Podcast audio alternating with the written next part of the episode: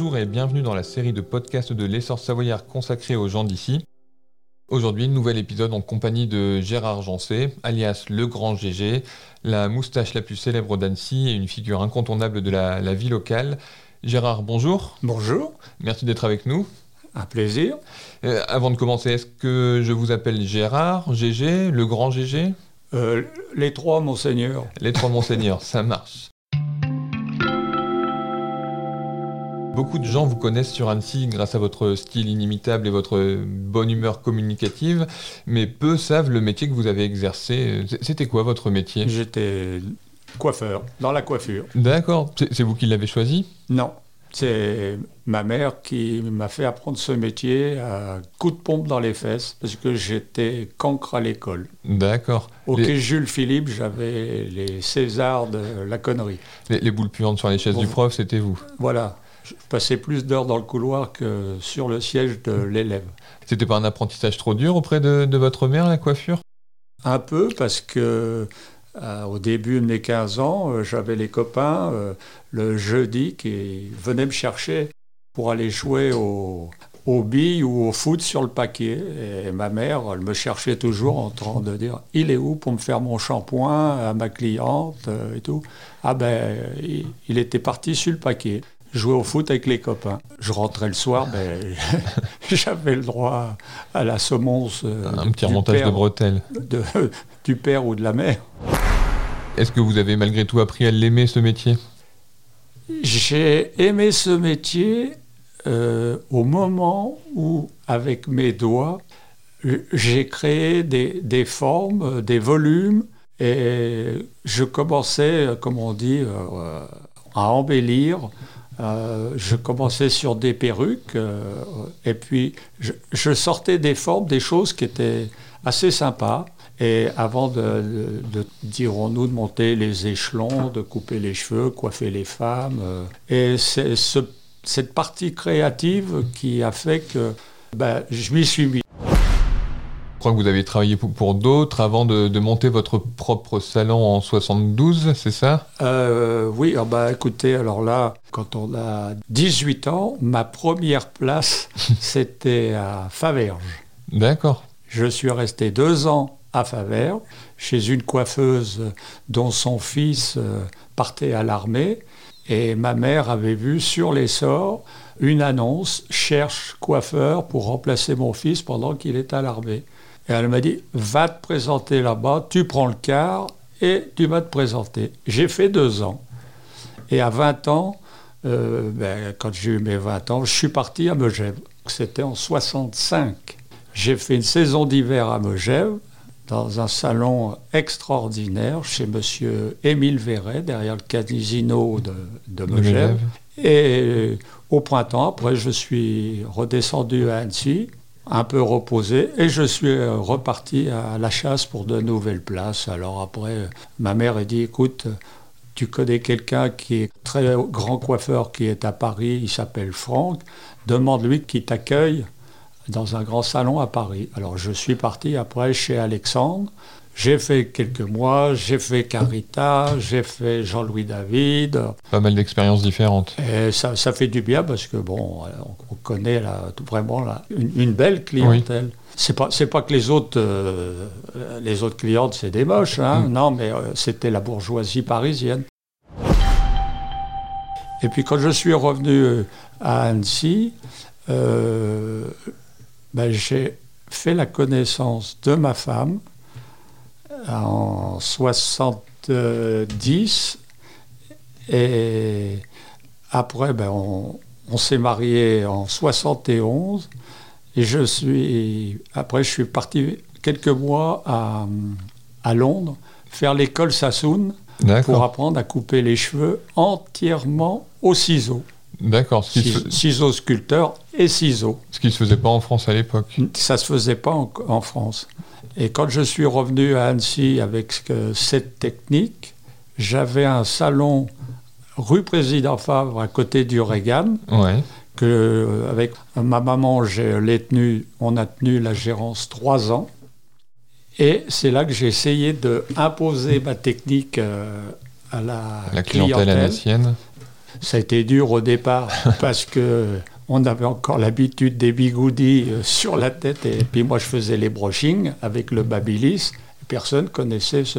Je me suis fait au début un peu déglinguer par la profession qui m'a dit ce mec il est fou, c'est la mort du métier avec lui. Enfin, Oui. et, de, et après, j'ai réussi à m'imposer euh, ma, ma technique et les gens ne voulaient plus entendre parler de l'ancienne coiffure que je faisais avant. Les petits bigoudis sous le séchoir. euh, Vous étiez assez novateur pour l'époque. euh, bah, pour l'époque, oui, parce que de, j'étais tout seul euh, dans- à Annecy et j'avais la clientèle annécienne, euh, la clientèle de la vallée de l'Arve, la, la bourgeoisie annécienne, et, et j'avais les petites caissières de Carrefour, de Auchan, qui faisaient leur petite cagnotte pour dire je veux avoir les cheveux coupés au ciseau par Gérard et tout. Pas de, pas de distinction entre les, fortunés et les moins Absolument fortunés. pas. Bon, après, c'était une question de tarif, Oui. c'est tout.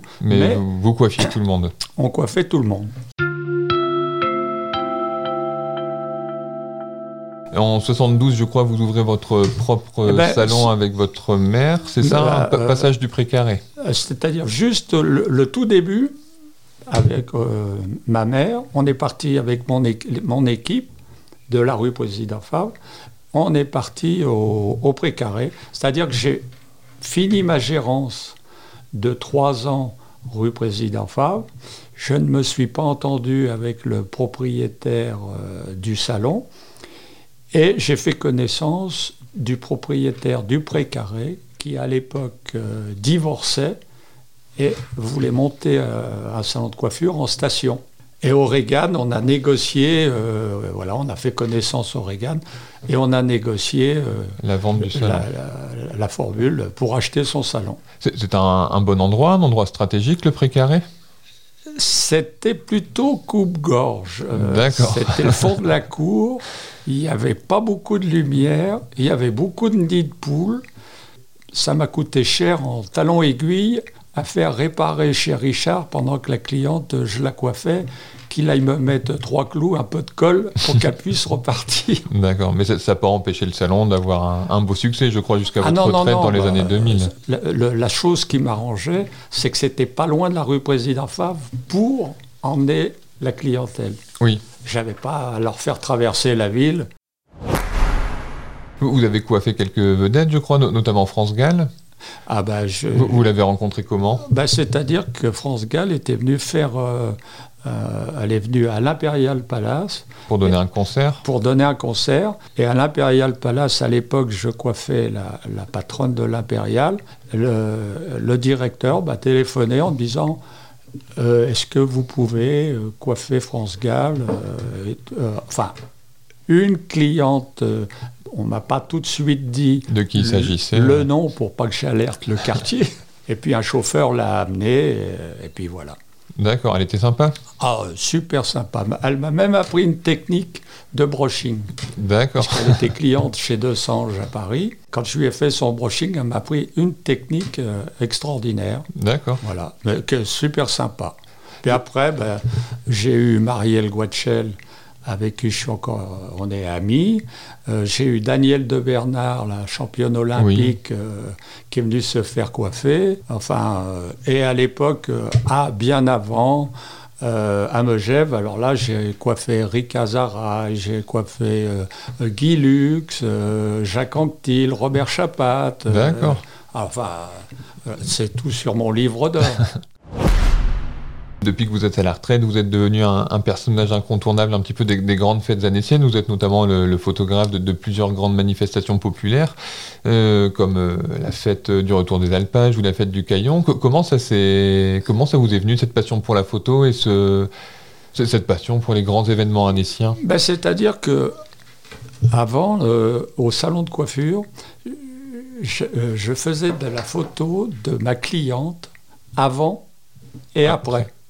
Quand elle venait se faire couper les cheveux, on, on faisait le look euh, décoiffé, et puis après le look quand Coiffé. elle sort du... et j'allais chez Zoom, euh, rue Carnot, et j'allais faire développer les photos et je l'offrais à la cliente quand c'était vraiment la, la, grande transformation. Elle était toute contente de, se voir avant et après. Et puis après, j'ai continué dans le, paysage et tout. Et j'ai fait, bon ben, euh, comment on appelle ça? Des connaissances euh, à la mairie, oui, c'est ça. Euh, dont M. Jean-Luc Rigaud, le maire, on avait sympathisé ensemble. On, a lié d'amitié. Et quand il y avait des, réunions à la mairie ou des réunions le 14 juillet ou quand il y avait le retour des alpages, tout ça, j'étais, je ne vais pas dire son photographe, parce qu'il avait quand même l'équipe de la mairie, les, journalistes et tout j'étais presque un peu son, photographe privé. D'accord. Mais pas sur toutes les situations, bien entendu. Et vous avez aussi sympathisé, je crois, avec Antoine Carré, qui est responsable de l'organisation bah, de la fête du Caillon, du retour des alpages aussi. Ouais, et, alors il me téléphonait, il me disait Gérard, tiens, il y a ça à tel endroit, ou il y a ça, est-ce que tu viens euh et je crois que la première fois que vous faites le, retour des alpages, vous vous faites en guirlandais parce que vous ralentissez le cortège ou vous vous trouvez juste devant à, faire un peu le con avec vos skis. Oui, ben ça, euh, j'avais fait à Paris que j'allais traverser la ville à ski, habillé en savoyard, mais les hautes instances, euh, le maître de cérémonie n'était pas averti de mes pérégrinations. Et je m'étais caché vers la buvette du marché. Et quand euh, il sortait de la voûte de la grosse horloge, ben, je suis parti devant, 50-60 euh, euh, mètres devant. Et après, les gens disaient, mais c'est qui celui-là là? Il, fait, il fait quoi? Et puis après, ben, j'ai sympathisé avec le maître de, cérémonie. Et, l'année d'après, ben, Gérard, tu... ah, ben, j'espère que tu viens et tout. Alors j'ai fait 4 ans. Une dernière chose, euh, je crois que vous êtes un des modèles de, Théo Lavabo, l'Annécien qui, voilà, qui fait de la photo, de la vidéo, qui a fait la France un incroyable talent. Qu'est-ce que vous pensez de son talent à lui? Il, est doué ben, Moi, je souhaite qu'il monte, qu'il sorte, parce que à 27 ans, euh, ce qu'il a fait, déjà, faut le faire. D'être accepté à Paris pour faire ce qu'il a fait, euh, c'est pas donné non plus à tout le monde. Euh, passer à la télé un incroyable talent deux fois, euh, bon, Marion James. Oui. Marion James. Marion James, elle lui a dit, écoute, elle lui a un peu soufflé dans les bronches. Améliore ton, ton numéro. ton numéro et ton rédactionnel, les paroles que tu, tu nous chantes. Mais euh, il continue. Là. Il, a, du potentiel. Il est passé chez Hanouna, il est passé, euh, euh, comment on appelle ça, chez Nike. on, le voit partout, il continue. Mais à la base, c'était un photographe publicitaire. Oui. Photographe publicitaire. J'ai fait des photos pour lui en tant que modèle pour une société de meubles hollandais. après, il m'a fait tourner un, un tube pour, euh, en, tant que, euh, comment on appelle ça, figurant, euh, dub, Silence Anomalie. D-U-B-E, Silence Anomalie. C'est un groupe de reggae rappeurs mélangés des deux, d'Annemasse. Et j'ai tourné avec un petit, un petit garçon de 9 ans, on a tourné au Marquisat, on a tourné à Artotem, et on est sur YouTube, je crois qu'on arrive à 120, 120 000 likes. Mal. Ouais, c'est pas mal du tout. Alors, euh, mais je suis content de, de ce petit, euh, comment on appelle ça, euh, tube qu'ils ont fait. Vous allez sur YouTube, vous cliquez Dub Silence Anomalie. Et, on, et, on, verra le grand GG. Voilà. sérieux, hein. Sérieux. je suis là-dessus, je suis très sérieux. J'étais très sérieux. Merci beaucoup d'avoir euh, été avec nous aujourd'hui, Gérard. Bah, écoutez, euh, c'est un grand plaisir de m'avoir accueilli. Vous venez d'écouter un podcast de la série Les gens d'ici de l'essor savoyard. À bientôt pour un nouvel épisode.